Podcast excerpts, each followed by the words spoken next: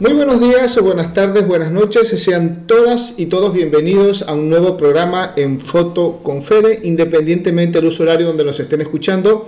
Bienvenidas, bienvenidos.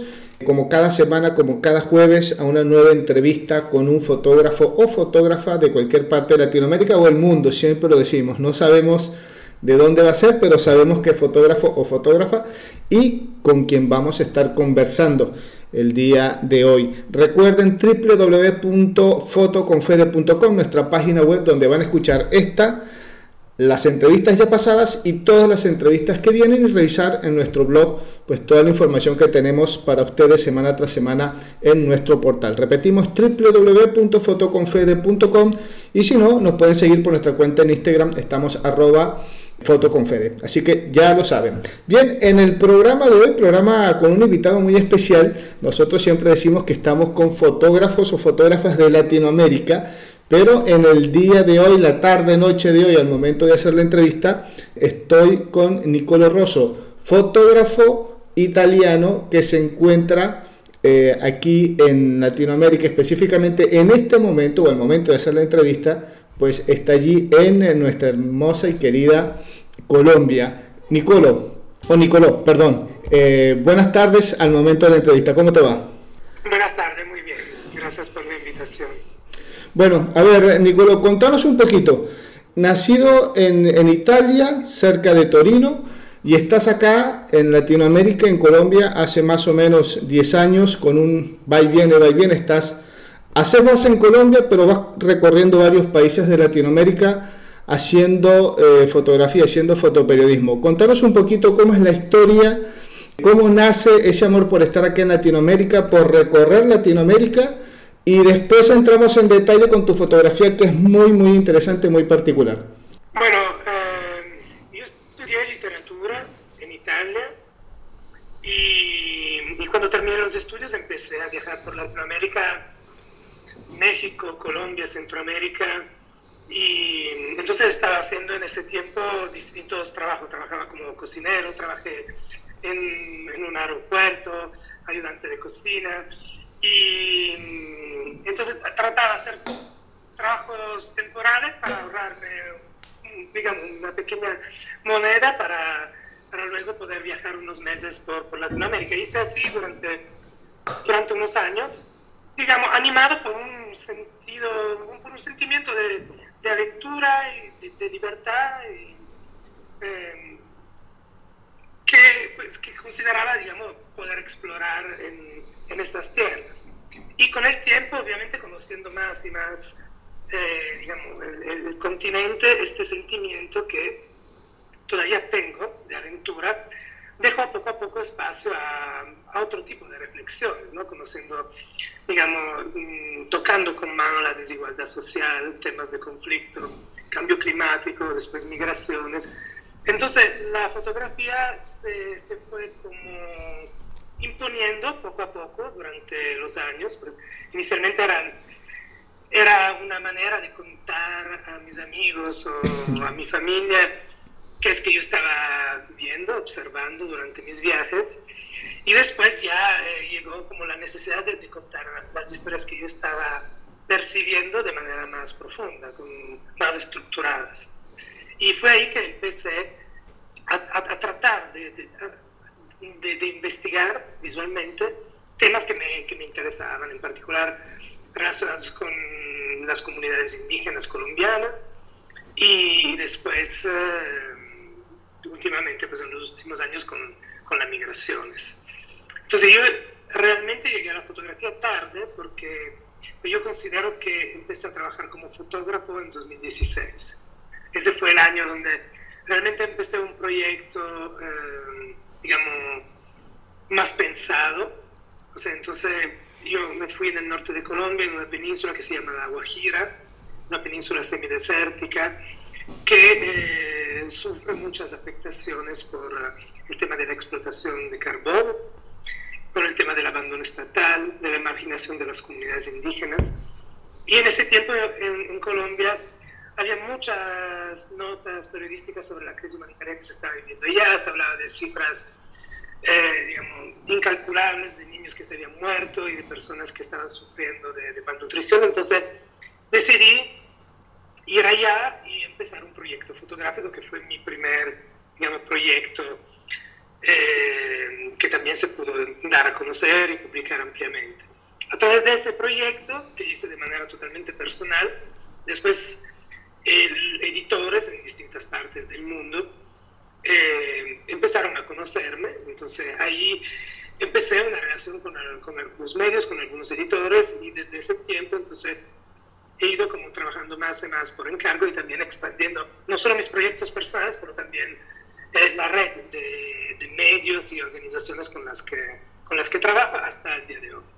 Y con el tiempo, digamos, mientras antes vivía en Colombia de, de planta, como mis proyectos y los encargos se han ido expandiendo, también mi movilidad, mi movilidad y mis proyectos personales se han extendido casi a todo el continente hasta que al punto que ahora yo no tengo una, una base fija, ando constantemente moviéndome desde los Estados Unidos, por México, Centroamérica, Colombia, Venezuela, Chile, Argentina también. Entonces, digamos, eso es un poco el resumen ¿no? de, cómo, de cómo llegué a este punto de mi, de mi vida personal y profesional recorriendo estos países.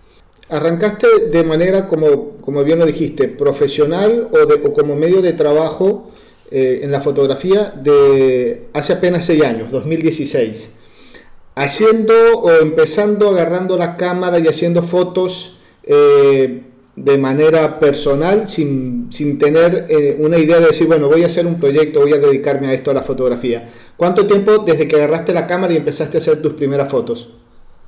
Bueno, esa parte fue antes de 2016. Yo, en 2011 hice un viaje eh, en el sur de Colombia, en una región que se llama Putumayo, y que todavía es mi base un poco en el continente. Eh, es pedemonte amazónico colombiano, entonces Andes, pero ya en territorio amazónicos. Y, y, ya tenía como la, la voluntad de, de, no estar tomando fotos por tomarlas o por tener registros de mis viajes, sino para contar historias. Y de hecho, pues yo iba a Ecuador, no tenía pensado quedarme en Putumayo, porque quería hacer un reportaje sobre unas comunidades que viven en las orillas del Río Pero nunca llegué a Ecuador porque en el Putumayo me encontré con otra comunidad indígena con la que eh, pues todavía mantengo un, lazo muy fuerte, es como una segunda familia para mí. Entonces fue ahí que yo empecé a tomar fotos, mm, digamos, contando la vida cotidiana, la vida diaria de de, esta comunidad. Después volví a Italia eh, y empecé a estudiar fotografía, eso sí a nivel personal, o sea, empecé a estudiar, a leer fotografía, entonces a, a, mirar los, los, los, trabajos de fotógrafos que, que me gustaban y conociendo más y más trabajos de más fotógrafos, entonces construyendo un poco un, digamos, un equipaje de memoria visual que es eh, necesario para después aprender a observar, ¿no? Pues, eh, que es eso en lo que andamos, o la fotografía es un proceso de, de, observación, pero sobre todo de aprender a observar, ¿no? Y a través la, a través la, la realidad de, de, de, otras personas, muchas veces, que obviamente eh, en parte es un reflejo de la nuestra, a través de la mirada. Entonces en Italia pues empecé como a formarme, también hice, uno, hice unos, unos workshops, unos masterclass con unos fotógrafos que me gustaban y empecé a hacer fotografía de boda durante un par de años. Hasta que otra vez con un muy pequeño ahorro volví a Colombia, 2014 y 15 volví a vivir en el Putumayo, eh, como formándome más que en fotografía personalmente, viviendo digamos una vida bastante en la naturaleza y en esta comunidad, en el Valle de Sibundoy.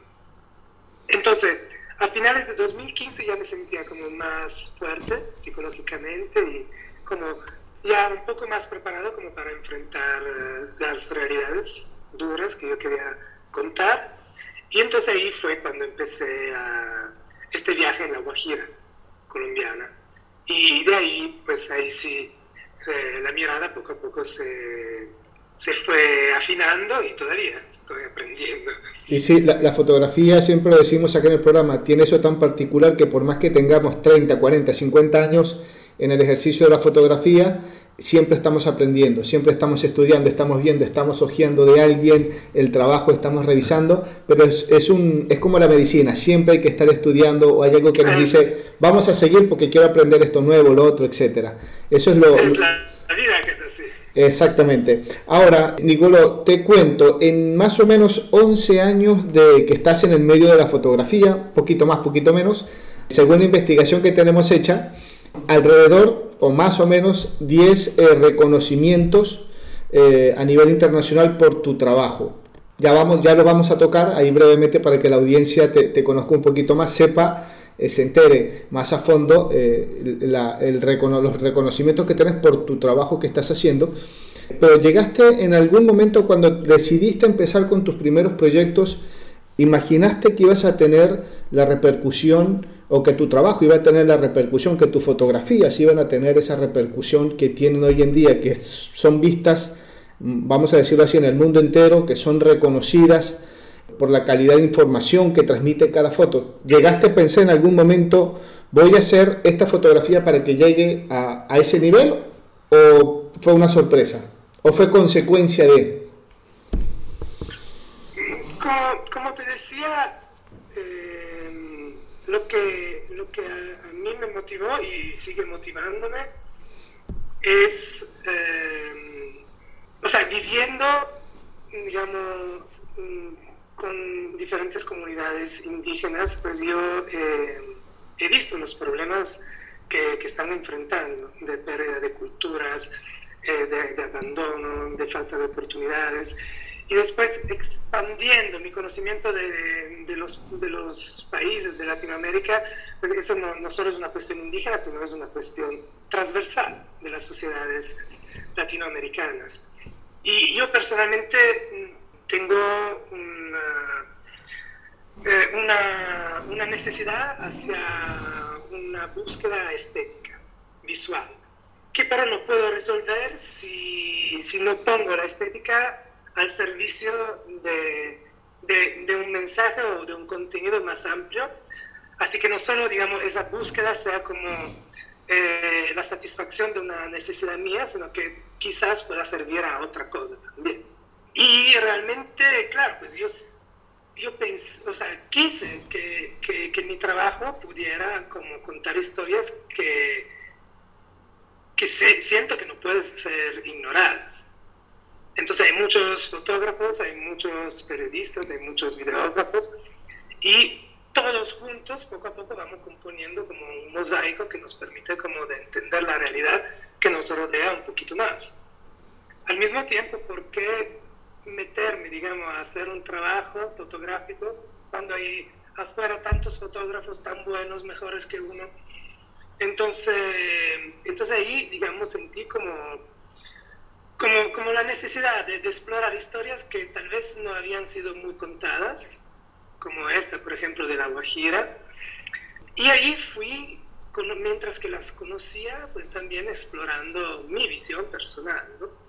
tratando de entender qué es que me gusta, cómo es que me gusta contar o representar lo que observo, cómo, cómo finalmente trato poner una orden a, un, a una situación tan caótica que es la realidad de la humanidad, para entenderla. Entonces, obviamente, la fotografía se vuelve como un instrumento como para canalizar ese, ese caos y traducirlo en un lenguaje visual que entonces es más fácil de comprender, de entender para muchas personas a nivel universal porque huye de las barreras culturales, eh, lingüísticas, geográficas, ya que la fotografía no necesita en primer, digamos, en una primera lectura, palabras que las soportan, ¿no? Después, claro, las palabras también se vuelven muy importantes y por eso es muy importante que tengamos también estas oportunidades como entrevistas para, de, utilizando los diferentes canales, eh, dialogar sobre temas que nos,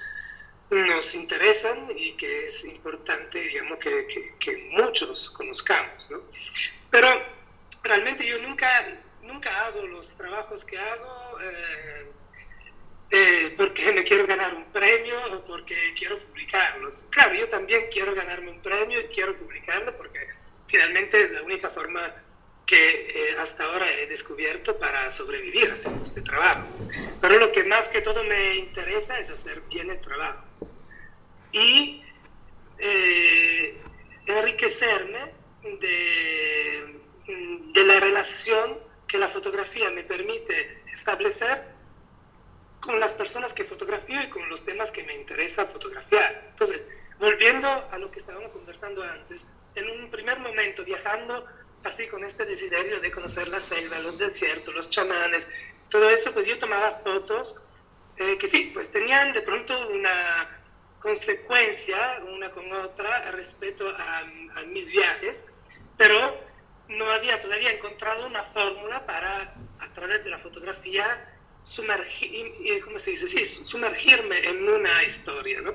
Y la fotografía te permite eso, te permite eh, buscar los accesos, lograrlos y eh, explicando por qué es que quieres hacer las cosas, también tener una respuesta positiva de, de parte de comunidades y de las personas. Entonces, esa relación que se establece con las personas cuando las fotografiamos es eh, digamos, la, esencia del trabajo. Es, y, es algo que, que, me enriquece a mí porque yo, digamos, eh, tratando de comprender esa complejidad de la vida, de, la humanidad, observo la vida de los demás. Y observando la vida, tratando de aprender a entender y a observar, entonces yo finalmente también me observo y, y, y a veces logro poner una orden también en, dentro de mí, en mí, en mi visión, en mis, en mis pensamientos. Entonces como, es como una experiencia mutua de conocimiento y de observación entre el fotógrafo y las personas que fotografiamos. Entonces, esta esencia, esta gracia de la relación es algo que yo trato, aunque después quizás sea invisible, ¿no? Porque no necesariamente se tiene que percibir cuando uno luego lee las imágenes, pero es algo que para mí es el corazón del trabajo. Y yo quiero mantenerla, esa esencia, en todas las fases del proceso de trabajo, hasta cuando la foto está sola, eh, publicada o expuesta, para que la foto pueda dialogar manteniendo la misma base, esa esencia, con las personas que la están viendo. Entonces, esto es lo que me interesa y esto es lo que busco. Y después, obviamente, hay toda una parte de, de logística que es hablar con los editores, tratar de publicar las historias. Eh, tratar de conseguir encargos de pronto relacionados con mis proyectos personales, de manera de que, que, también los trabajos encargados puedan alimentar mi proyecto. Y después, claro, aplicando a becas, premios, porque, eh, digamos, es, eh, es una, una, manera de poder seguir haciendo trabajos independientes. Estás en un, en un género fotográfico bastante, eh, ¿cómo decirlo? Bastante delicado como es esa fotografía, no sé si es el término correcto, humanitaria. Estás con un proyecto muy, muy particular, estás trabajando con los desplazados de, Centroamérica, un poco de acá de Sudamérica, de Latinoamérica en general, que es un tema que hace un tiempo para acá se ha puesto muy, se, le está haciendo mucho énfasis.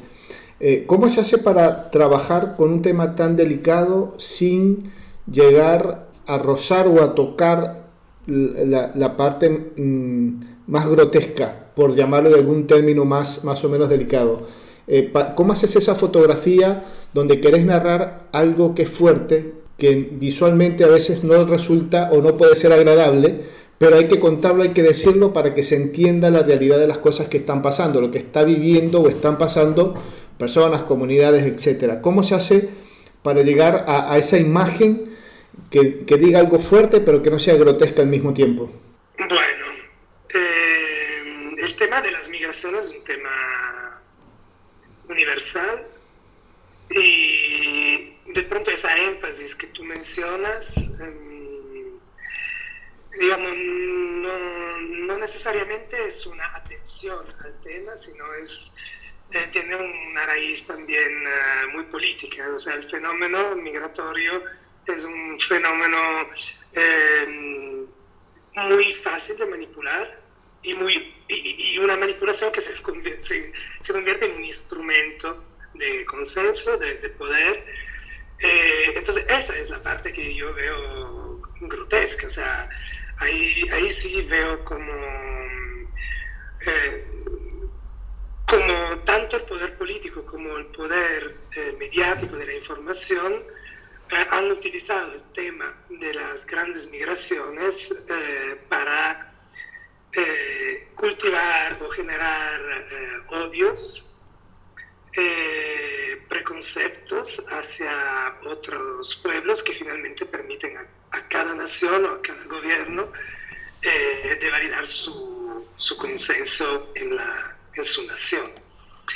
Eh, y esa es una de las razones también por la que yo empecé a hacer el trabajo Exodus, inicialmente documentando la migración venezolana en Colombia y poco a poco dejando que la historia y el proyecto mismo se, se revele eh, terminando en esto que, en, que, que estoy, de, mapear la geografía de las migraciones, las causas y las consecuencias en todo el continente. Y la razón por la que yo empecé este proyecto personal fue que yo en 2016 eh, recibí eh, unos cuantos encargos sobre la migración venezolana en Colombia y los encargos siempre eran muy breves, muy cortos de pocos días. Entonces sentía que no lograba como entender lo que estaba observando, no lograba traducirlo bien y sobre todo no estaba como dedicando a la historia y a las personas que me brindaban eh, la bienvenida en sus, digamos, en sus vidas, el tiempo que, que, eso necesitaba, ¿no? O sentía como que... Eh, que no estaba respondiendo eh, de, manera honrada al privilegio que tantas personas que viven en una situación tan difícil en su vida me brindan, me brindaban, y entonces, digamos, la, forma de honrarlo era eh, devolver tiempo, ¿no? Para realmente escuchar las historias. Y, y, yo creo que si la intención es auténtica, es muy difícil que que, que, las imágenes se vuelvan grotescas. Luego no, no, no estoy seguro de que tú entiendas por, uh, por, por, grotesco, eh, pero digamos, tratando de interpretarlo, mmm, puedo decirte esto, o sea que eh, yo quiero, porque quiero, eh, observar las personas, aunque sean estén viviendo un momento muy difícil y precario de su vida, de su existencia, eh, a través de la belleza, de la dignidad, de la fuerza que estas personas tienen, sin victimizarlas. Entonces yo no estoy fotografiando migrantes, o sea, yo estoy fotografiando personas que en este momento, ojalá transitorio de su vida, tienen que desplazarse de un país a otro o en el interior de un mismo país. Si, si, si la mirada es esta, entonces de pronto luego se trata como de, pues de afinar la fotografía, pero es una cuestión de respeto, ¿no? Y eso también es algo, algo que, por lo que la fotografía se vuelve pedagógica, tanto para los, las personas que la, la ven, tanto como por las personas que las, la producen, tanto fotografiada o fotógrafos, porque eh, nos enseña a ver las cosas, ¿no? Y, entonces, digamos, si, si, si nos dejamos cautivar por, eh, por algo que quizás sea grotesco, ahí estamos, pues estamos mintiendo a nosotros, ¿no? Nos estamos como dejando atraer por algo quizás superficial que finalmente no nos permite de ordenar ese caos que yo estaba mencionando antes. Se rompe, se rompe el mensaje, por así decirlo. Mm, pues se rompe o de pronto se deja otro mensaje, porque cada fotografía, buena o mala, es un mensaje. Entonces ahí es como una cuestión de responsabilidad de nosotros, que somos comunicadores, de reconocer que cada imagen es un mensaje y ese mensaje se va a difundir en circuitos tanto pequeños como más grandes, pero siempre va a tener un impacto. Eso es porque esa es la razón por la que el poder, el poder político sigue utilizando la imagen como primera fórmula, ¿no?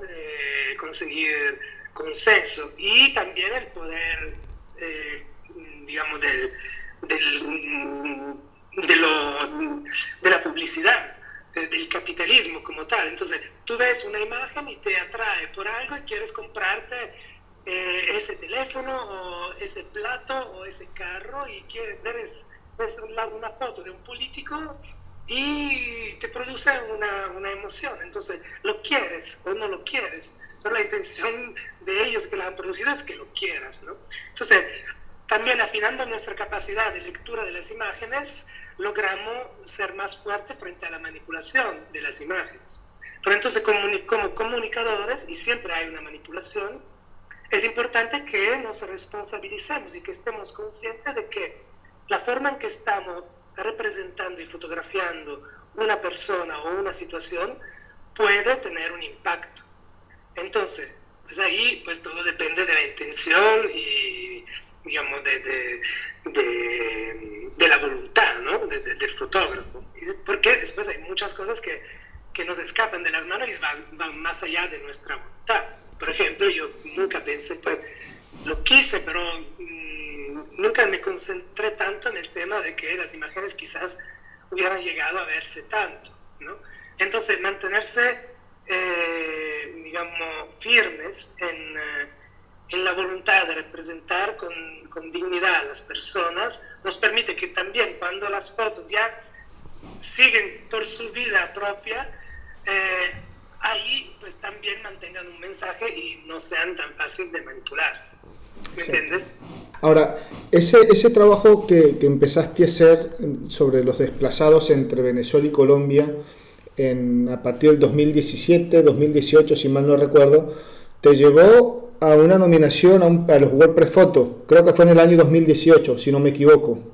No, 2020. 2020. Ese reconocimiento porque lo llamamos reconocimiento, porque hay fotógrafos que me dicen, no, premio no es como que un reconocimiento al trabajo, y, yo creo que es, es más, es, más, eh, es más correcto decirlo así.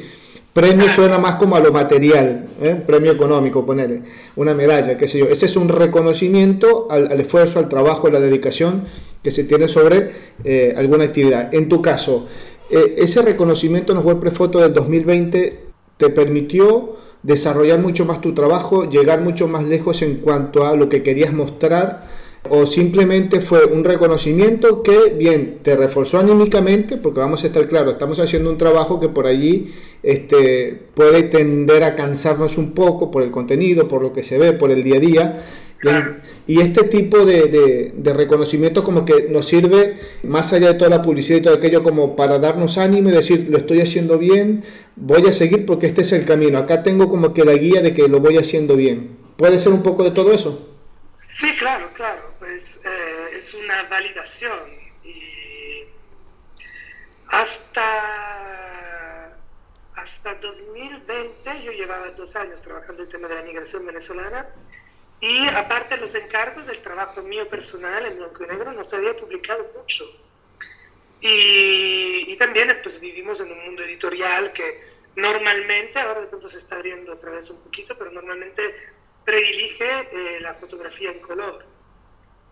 Eh, entonces, claro, esa fue una validación que sí, siguiendo la intuición, haciendo las cosas como, como sentía que, que tenía que hacer, eh, finalmente pues el, el, trabajo logró tener, digamos, una difusión mucho más amplia de la que hubiera podido tener con una, una serie de publicaciones, ¿no? Entonces, claro, esa fue una validación personal de que, bueno, lo hice solo, por mi cuenta, con mi tiempo, con el dinero que, que me llegaba de otros encargos. Y entonces, bueno, pues así mm, es como me gusta trabajar y si ha llegado a este reconocimiento, quizás es como bueno, voy a seguir así como me siento en, las cosas.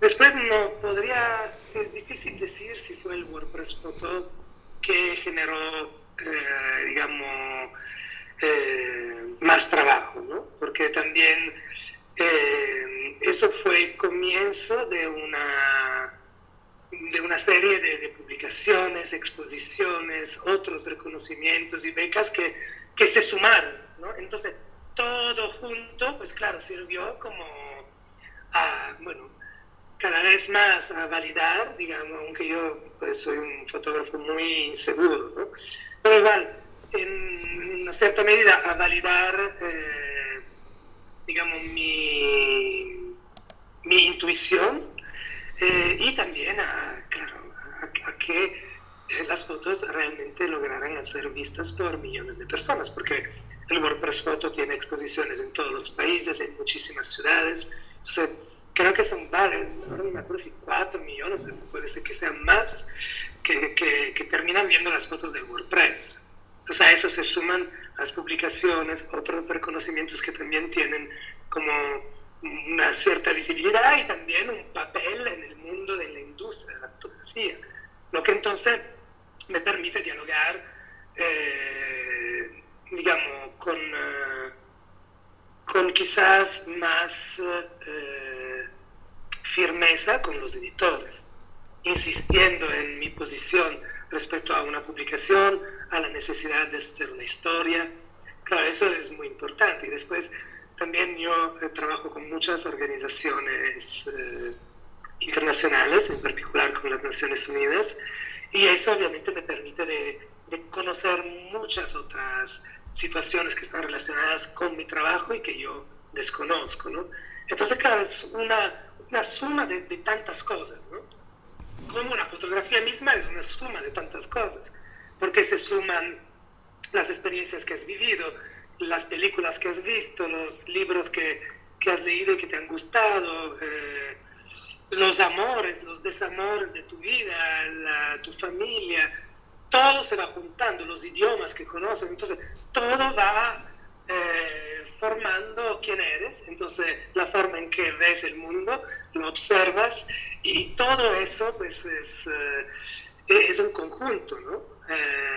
que quizás sea, toque entender así, en su conjunto, y, no tanto segmentando qué es que me dio el WordPress, qué es que me dio esta otra cosa, ¿no? Eh, y asimismo es como yo trato investigar el fenómeno migratorio, porque, eh, claro, hay la migración venezolana, pero hay la migración, eh, o sea, la migración venezolana a Colombia, pero hay la migración centroamericana a México y la mexicana a Estados Unidos. Después hay venezolanos que en Colombia, en Colombia no encuentran condiciones de vida favorables, entonces tienen que seguir eh, emigrando. Entonces ahí esa migración se va juntando, mezclando con la de los centroamericanos y después con los mexicanos. Y en México se va mezclando con haitianos, con eh, gente de la India, de Bangladesh, de África a veces, ¿no? Y, y después la migración venezolana a Colombia se extiende a Ecuador, a Perú, a Bolivia, a Chile, hasta Argentina. Y en muchos de estos países hay desplazamiento interno. Entonces, ¿cómo se puede entender un fenómeno migratorio si no, si no lo observamos en su totalidad? ¿no? Porque es un fenómeno de una grande movilidad humana que interesa a todo el continente, porque las causas de la migración son, digamos, son... Eh, son problemas endémicos de todo el continente. Pobreza, desigualdad y violencia, que obviamente se alimentan entre ellas. Entonces, es un círculo de desplazamiento y de violencia y de pobreza eh, que polariza muchísimo la migración, porque son pocos los países donde realmente tú puedes construir una nueva vida cuando has tenido que dejar todo en el país de origen. Por eso que en Sudamérica eh, Chile es como, digamos, el polo y en el Norteamérica es los Estados Unidos. Pero realmente son los Estados Unidos eh, y Canadá, porque hay personas que, que, no logran integrarse en los Estados Unidos y tratan de entrar en Canadá. Entonces. Y, y hasta, mira, hace un mes y medio yo estaba en Chile y encontré dos familias que estaban viviendo en el, en el desierto, una parte del desierto de Atacama, eh, y estaban caminando, estaban durmiendo en carpas en el desierto y caminando poco a poco, habían viajado de Venezuela a Chile, por todos los países le había ido mal, hasta en Chile le fue mal, entonces ahora estaban volviendo a caminar. Entonces, ¿cómo puedo entender este fenómeno si me concentro solo en algunas fronteras? Es un fenómeno que no podemos analizar si no, no tomamos en cuenta todos los elementos que, que, lo componen, ¿no? Y entonces todos los países que están tocados para este fenómeno. Sí. ¿Sentís que en algún momento, por lo complejo y delicado del tema, eh, se te han cerrado puertas, te han dicho, no, acá ese tema no porque es muy delicado, acá no porque nos perjudica, a esas imágenes no porque no nos favorecen, o todo lo contrario? Mm, en general no, pero sí, claro, hay temas que es muy complicado investigar y analizar, sobre todo las causas de la migración, eh, o las causas de, pues de, de gobierno extremadamente autoritarios que, que producen pobreza o producen explotación de los recursos de manera legal o ilegal, pero igual en cada manera causando grandes impactos ambientales que a su vez son causas de otras migraciones. Entonces, claro, hay temas que son difíciles porque si, la si las personas de Salvador huyen de las pandillas y, y es muy complicado trabajar con las pandillas, eh, se puede, pero pues claro, ahí pues hay puertas que se cierran, otras que se abren y eso es como común en Centroamérica, ¿no? En eso estoy. Eh, y muchas veces hay personas que, claro, tenemos la obligación de contar estas historias porque no queremos que, sean, que, que, sean ignoradas, pero no, ponemos, no podemos tampoco poner en riesgo a las personas que fotografiamos, porque están huyendo de amenazas. Hay carteles mexicanos que las están buscando, pandillas, son refugiados políticos, eh, entonces, claro, hay temas que, pues, nunca se va a poder contar todo y siempre cada fotografía y cada trabajo fotográfico va a ser parcial. Eh, porque a veces, digamos, eh, pues siempre son, son puntos de vista y siempre va a ser, va a ser limitado. ¿Sentís por allí que...? Por, por, lo general no, pero por lo general yo siempre siento una gran bienvenida en, en todas las situaciones uh, en la que trato integrarme eh, y eso es porque eh, quizás eh, soy muy claro sobre mis razones por, por hacer el trabajo. Sí. O sea, quiero contar tu historia porque hay otras personas que están viviendo esa misma historia, ¿no? Entonces quizás realmente podamos hacer el trabajo juntos. ¿Sentís que, que podrías hacer ese mismo trabajo, contar esa, esa, historia o esas historias que nos estás diciendo ahora, lo podrías hacer con una, eh, con, a través de video o con la fotografía es como que queda más, eh, llega más o llega mejor el mensaje. ¿Cómo lo ves desde tu punto de vista? Pues son dos lenguajes diferentes. Yo eh, me acuerdo más de las imágenes y siento que también mm, observo mejor a través de ese medio y también eh, eh, siento como que me comunican más las imágenes de la imagen en movimiento, porque una imagen, una fotografía, suspende un momento, suspende un momento y ahí se queda. El video el video mata cada momento para dejar espacio a otro, ¿no? Eh, y por eso es que ese tipo de imagen se queda grabada diferente en nuestra memoria, que viaja por imágenes. O sea, nuestro cerebro viaja así. Eh, entonces, yo me he sentido muy emocionado y muy impactado por ciertas imágenes de otros fotógrafos que realmente me han motivado a, seguir ese medio. Pero ahora hago mucho video también, más y más. Estoy haciendo mucho video ahora. Pero también es que, eh, o sea, eh, ahora desde 2018 hasta ahora, sin interrupciones, yo sigo trabajando y mapeando las rutas y observando situaciones también muy parecidas. Entonces estoy esforzándome de, de ver de otra manera, ¿no? de ver cosas que todavía no he visto. Entonces el video me ayuda a añadir contenido. Eh, también estoy utilizando ahora también cámaras de medio formato eh, para eh, obligarme a ver otras cosas, ¿no?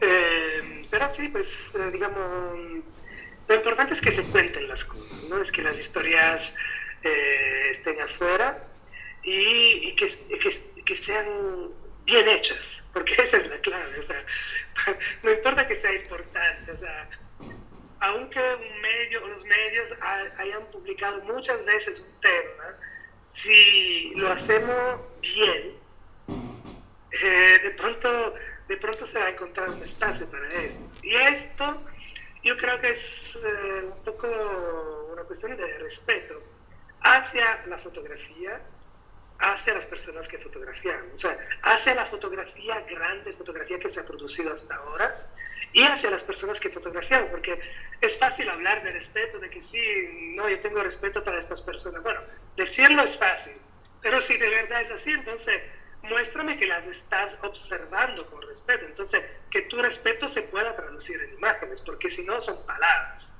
Y yo creo mucho más en las imágenes y sobre todo en las fotografías que en las palabras por esto. Porque eh, pues ahí sí se ve si de verdad ¿no? Tienes como un cuidado hacia cómo estás representando esa mujer embarazada o esa mujer que, que perdió los sentidos y cayó al piso, o ese niño. A ver cómo es que estás observando la niñez, cómo estás observando el cuerpo de la mujer, cómo estás observando los hombres, los ancianos. Pues, esa es la responsabilidad de nosotros, tenemos que traducirlo, porque si no, no existe. Y la fotografía es muy dura, pero es así también que nos permite como crecer como seres humanos, ¿no? Y sí. Ahora, Nicolo, ¿algún referente, alguien que durante eso, e, ese lapso de, estudio que hiciste en Italia en fotografía o acá en Latinoamérica que has estado eh, trabajándola, poniéndola en práctica, todo eso que aprendiste en la teoría, ¿Te llamó la atención? ¿Te gustó el trabajo de algún otro fotógrafo? ¿Seguís ¿Le seguís la pista, la huella algún otro fotógrafo por allí que, te, que, influye en tu trabajo? Que diga, me gustaría llegar a este nivel o voy caminando en función a, en, cuanto a lo que es composición, ya entrando en materia de fotografía puntualmente, lo que es composición, lo que es la forma de ver, la forma de analizar las imágenes. Sí, claro, pues yo tengo muchos referentes. Algunos son colegas contemporáneos, otros son fotógrafos que de verdad, mm, digamos, han, forjado una tradición de, fotografía eh, de que de alguna manera yo me siento partícipe, ¿no? Pero cada uno, digamos, con... Eh, eh, inspiraciones distintas. un fotógrafo puede que me inspire por el impacto que logra tener con su trabajo, otro me, me apasiona por la manera en que, en que compone o la manera en que cuenta las historias y más en general pues yo siento mucha admiración para fotógrafos que, que siguen trabajando que llevan 20, 30, 40 años y siguen trabajando y siguen trabajando, porque claro, yo a veces también me pregunto, wow, o sea, em, pues requiere mucha dedicación la fotografía y una dedicación que tiene, que casi obliga a la obsesión. Y, que entonces impone que, que el espacio que ella eh, requiere eh, se ahorra en otros aspectos, espectros de la vida. Eh, y eso puede llegar a cansar o uno puede llegar a preguntarse, pero ¿tiene sentido? Pero cada vez que me pregunto si tiene sentido, bueno, primero hay estas, estos referentes, ¿no? los colegas que, que andan en la misma. Eh, y después siempre llegan como no sé, mensajes, correos de desconocidos que han visto una exposición han visto una foto o se han inspirado en escrito una poesía eh, o que simplemente agradecen el trabajo. Entonces esa es una grande, una gran, es la verdadera satisfacción. ¿no? O sea, para mí la satisfacción es como uno la persona en que uno se convierte y también, digamos, la, eh, la capacidad que después las imágenes tienen de, de, de, abrir eh, relaciones y, y, de inspirar a otras personas, a, a, veces hasta inspirarlas a contribuir a una transformación. Me ha pasado que organizaciones hayan visto las imágenes y me hayan preguntado, ¿dónde la tomaste? ¿Qué es que podemos hacer en esa comunidad? ¿No? Entonces se han generado brigadas médicas o programas de educación para niños. Entonces, digamos, eso a lo que voy es que hay grandes fotógrafos que, que haciéndolo eh, me han motivado a seguir las huellas. Y por allí, ya un poco como para ir cerrando la, la nota, quiero respetar eh, tu tiempo, me imagino que estás eh, en otras cosas también. Eh, la conversación está más que interesante. Siempre digo, cuando llego a este, este espacio de las entrevistas, digo, tengo como para quedarme una o dos horas más charlando, pero vamos a, respetar los tiempos, que es importante. Tenés en este momento, bueno, hace algún tiempito ya estás trabajando con el proyecto, tu, lo que sería tu, libro, Éxodo. ¿Tenés más o menos eh, alguna, algún previsto, fecha, tiempo? ¿Qué tenés ya más o menos en, en la mano como para ir adelantándonos eh, a, los oyentes del programa que por allí se interesan en las cosas que, se están haciendo a nivel de fotografía aquí en Latinoamérica? Pues sí, eh, yo quiero que este trabajo se convierta en un libro.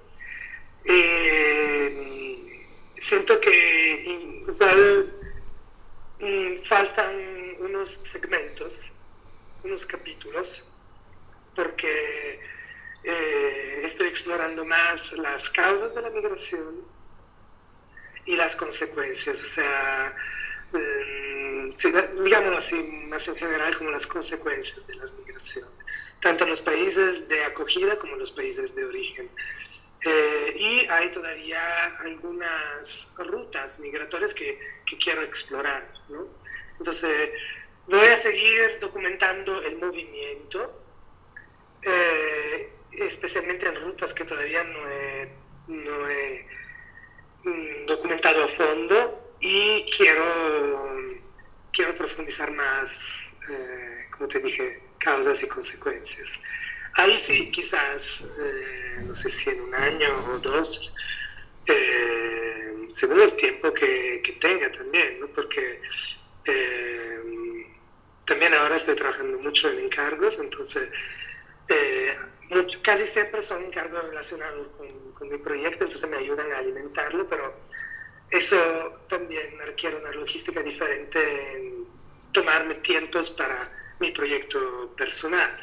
Pero está bien así también porque mm, gracias a los encargos conozco más situaciones y también voy como aprendiendo otras cosas y voy como calmado, pausado y claro, pues espero, espero que cuando llegue el momento de hacer el libro sea porque realmente ese objeto de alguna manera pueda ser, eh, pueda contribuir a, la memoria histórica de, de, un fragmento temporal en que yo eh, he estado como, como testigo de, de, este grande desplazamiento continental, pero explicando también por qué es que esto pasa y qué pasa después. ¿no? Exacto. Bueno, por acá vamos a estar muy pendientes de ese trabajo para darlo a conocer y si no es mucho pedir para disfrutarlo en su momento. Nicolás, dos preguntas y, y cerramos. El mejor momento que has tenido con la fotografía hasta ahora. Una situación, llegaste con una foto y esa foto te, produjo un efecto de, qué sé yo, algo positivo, algo que te haya dicho, esto eh, nunca lo esperé. O sea, esto que me está pasando, positivo, obviamente. Esa alegría tan especial que te ha dejado la fotografía hasta este momento. Nunca lo pensé, pero digamos, rápidamente, eh, quizás dos momentos. Uno fue en 2019. Me contactaron las Naciones Unidas porque iban a hacer un encuentro en Washington, D.C. con el Congreso de Estados Unidos eh, para hablar del tema de la migración venezolana. Y me pidieron poder utilizar, imprimir grandes, algunas fotos en esa grande sala donde se encontraron representantes del gobierno y representantes de Naciones Unidas, porque consideraban que tener esas fotos grandes ahí hubiera contribuido el diálogo. Entonces eso para mí fue como un grande honor. Y después, en 2020, eso sí fue una consecuencia del WordPress Photo, eh, se comunicó conmigo una mm, oficial de una organización internacional que trabajaba en una región donde yo había documentado la vida de, de migrantes y refugiados venezolanos en campamentos. Y eso llevó después a que organizaran, como te decía antes, unas brigadas médicas y otras intervenciones. Entonces, bueno, cuando una fotografía, cuando mi trabajo, entonces, tiene un pequeño o grande que sea un impacto, ahí es cuando, esa es mi satisfacción, digamos. Estoy contento. Y la última pregunta, ya a modo personal, después de todo esto que hemos estado conversando en esta casi horita de programa, ¿qué encontraste o qué has encontrado hasta ahora en la fotografía? Pues la verdad, eh, más preguntas, o sea, no, no, creo, no, no, no, no sé, no, no sabría contestar bien a esta pregunta, tendría como que pensarlo más. Claro, es un proceso de autoconocimiento la fotografía, indudablemente. Porque a través de la observación de los demás uno observa a uno mismo y, y, esa también es, pues tengo mucha gratitud hacia la fotografía por esto también. Buenísimo. Pero más que todo encontré más preguntas. Más preguntas. Interesante eh, esa respuesta. Me han dicho muchas, me han soltado muchas ideas, muchas definiciones, pero nunca me dijeron encontré más preguntas. Interesante. Hay que, para sentarse y analizarlo la, fotografía tiene mucho de filosofía, aunque parezca mentira, aunque parezca que no, da para pensar largo y tendido. Nicolás, no te quiero, no te quiero retener más. Para las personas que nos están escuchando, que por allí están interesadas en conocer un poquito más tu trabajo, por allí quien quita en contactarte, en ayudarte, en financiar algún proyecto que estás haciendo, en, darte una mano eh, en un futuro, este, ¿por dónde te pueden contactar? ¿Por dónde se te ubica en las redes? Eh, Instagram, Nico.Filippo Rosso, eh, Facebook Nicolo Filippo Rosso, eh, nico.filipporosso.gmail.com, mi página web mm, que lleva mi nombre y es fácil. Ahí está. Entonces, Nicolo Filippo Rosso, y por allí lo, ubican en internet, en las redes, y ahí lo, lo contactan para quienes quieran hacer alguna pregunta, ver sus, sus fotografías, sus trabajos ayudarlo, financiar algún proyecto que tenga, siempre lo decimos en el programa, no sabemos del otro lado quién nos está escuchando, por allí hay alguien que se interese y dice yo le quiero eh, ayudar porque el tema, su trabajo me interesa, me gusta y hay que apoyar, es la idea también del programa, ¿por qué no? Eh, Nicolo, te agradezco enormemente este tiempo por compartir lo que estás haciendo con todos nosotros. Eh, te deseamos la mejor de la suerte. Ojalá te tengamos próximamente aquí en el programa para conversar, para seguir hablando de fotografía y ojalá se te dé lo del libro y bueno, que, sigan los éxitos. 10 reconocimientos internacionales en menos de, de, 12 años, 11 años. Dice que vas por muy, muy buen camino. La verdad te felicitamos por tu trabajo y que sigas, sigas haciendo fotografías, que sigan muchos años más de, de fotos. Muchas gracias y también, digamos, por, la, por tu dedicación ¿no? en dar espacio para estas conversaciones. Bueno, muchísimas gracias. Escuchábamos entonces a nuestro amigo Nicolò Filippo Rosso, fotógrafo italiano que anda por aquí, por Latinoamérica, hace ya unos cuantos años haciendo fotografía, narrando, contando la historia de esta gran región a través de fotos. Esto que tanto, que tanto nos gusta y nos apasiona. Este apasionante mundo de la fotografía, como lo decimos acá en el programa. Nos encontramos eh, la semana que viene, ya lo saben, todos los jueves un nuevo programa, una nueva entrevista. Conversamos con fotógrafos de toda Latinoamérica y del mundo. Hoy le tocó a Nicolò, nuestro segundo fotógrafo de Italia. Tuvimos a una fotógrafa italiana y ahora tenemos a Nicolò. Entonces, bueno, ya lo saben. Próximo jueves un programa eh, nuevo, programa diferente, así que lo pueden escuchar a través de nuestra página web www.fotoconfede.com. Nos pueden seguir por nuestra cuenta en Instagram arroba fotoconfede y por allí se enteran de todo lo que viene y todo lo que estamos haciendo. Nosotros nos despedimos, será hasta la semana que viene con un programa de corte similar. Chau, chau.